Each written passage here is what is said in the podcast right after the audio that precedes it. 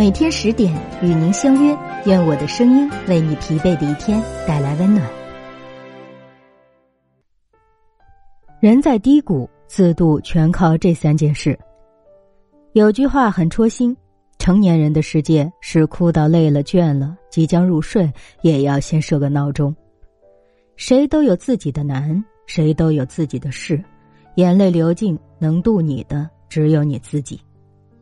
深陷谷底。拼命对自己说要坚强，心却不听你的，你才发现从没人告诉过你如何自渡。其实自渡不难，做好这三件事就足够了。靠自律，成自由。生活艰辛是常态，无奈忍受却不是必然。简说有位作者创业失败，被人催债催到崩溃，妻子也和他闹离婚。朋友弃他而去，难受到极点的他开始喝酒，借口睡不着，他每天两瓶酒、三包烟，家里凌乱的不忍直视，吃饭不规律，每天熬大夜。他看见镜子里失魂落魄的自己，终于决定不能堕落下去了。他开始戒酒，十年以来头一次做到二十五天滴酒未沾，连烟量也减了大半，练俯卧撑。练无氧器械，从原先的肌肉松弛到明显有了肌肉线条，精神状态也好了起来。大男子主义的他，也固定花时间陪起老婆孩子，做起了家务。慢慢的，他终于有勇气再去创业，为自己喜欢的事业闯一闯。他说：“继续消沉还是翻盘，是自己的选择。如果选择后者，那么自律将是最好的开始。”普通人的生活难免陷入困苦，而自律就是用规律的生活对抗难逃的苦难。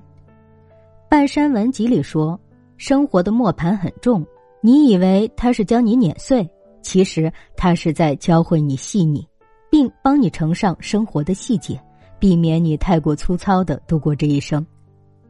越苦越难，就越要自律，将生活细细的磨，认真去过。”修炼出逃离困洞的实力，靠独处回气力。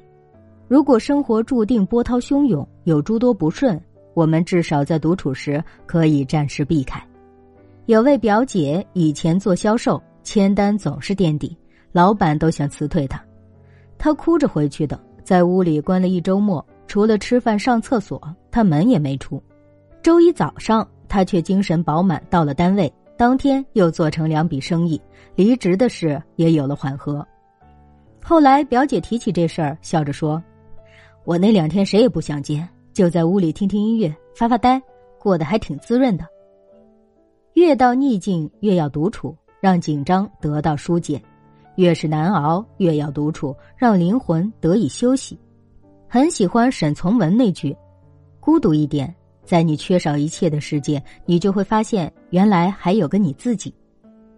和生活交战前，情绪低落的时候，留块空白给自己。你可以静静疗伤，你可以不那么紧绷。靠心态稳状态，同样是苦楚，同样的磨难，用不同的心态面对，就会完全不一样。早有心理学家证明。人在心情低落时的决定，比心情愉悦时的决定糟糕太多。人在低谷面临打击，都会沮丧难过，不如先调整好心态，再继续往后的路。季羡林的《悲喜自度》中有句话：“世上哪有真正的感同身受呢？一个人倘若能管理好自己的情绪，消化人世悲喜，纵然会经历坎坷，也必能得到圆满。世事无常。”人情变幻，苦不过是常态，但至少自度是真实的。靠自律分解了艰苦，靠独处消化掉烦恼，靠心态疏解开情绪，度自己就不是虚妄的空想。尽量的努力向阳生长，心中有光，美好就能靠近一点。余生还长，既然苦乐喜忧他人爱莫能助。提醒自己，记得好好自度。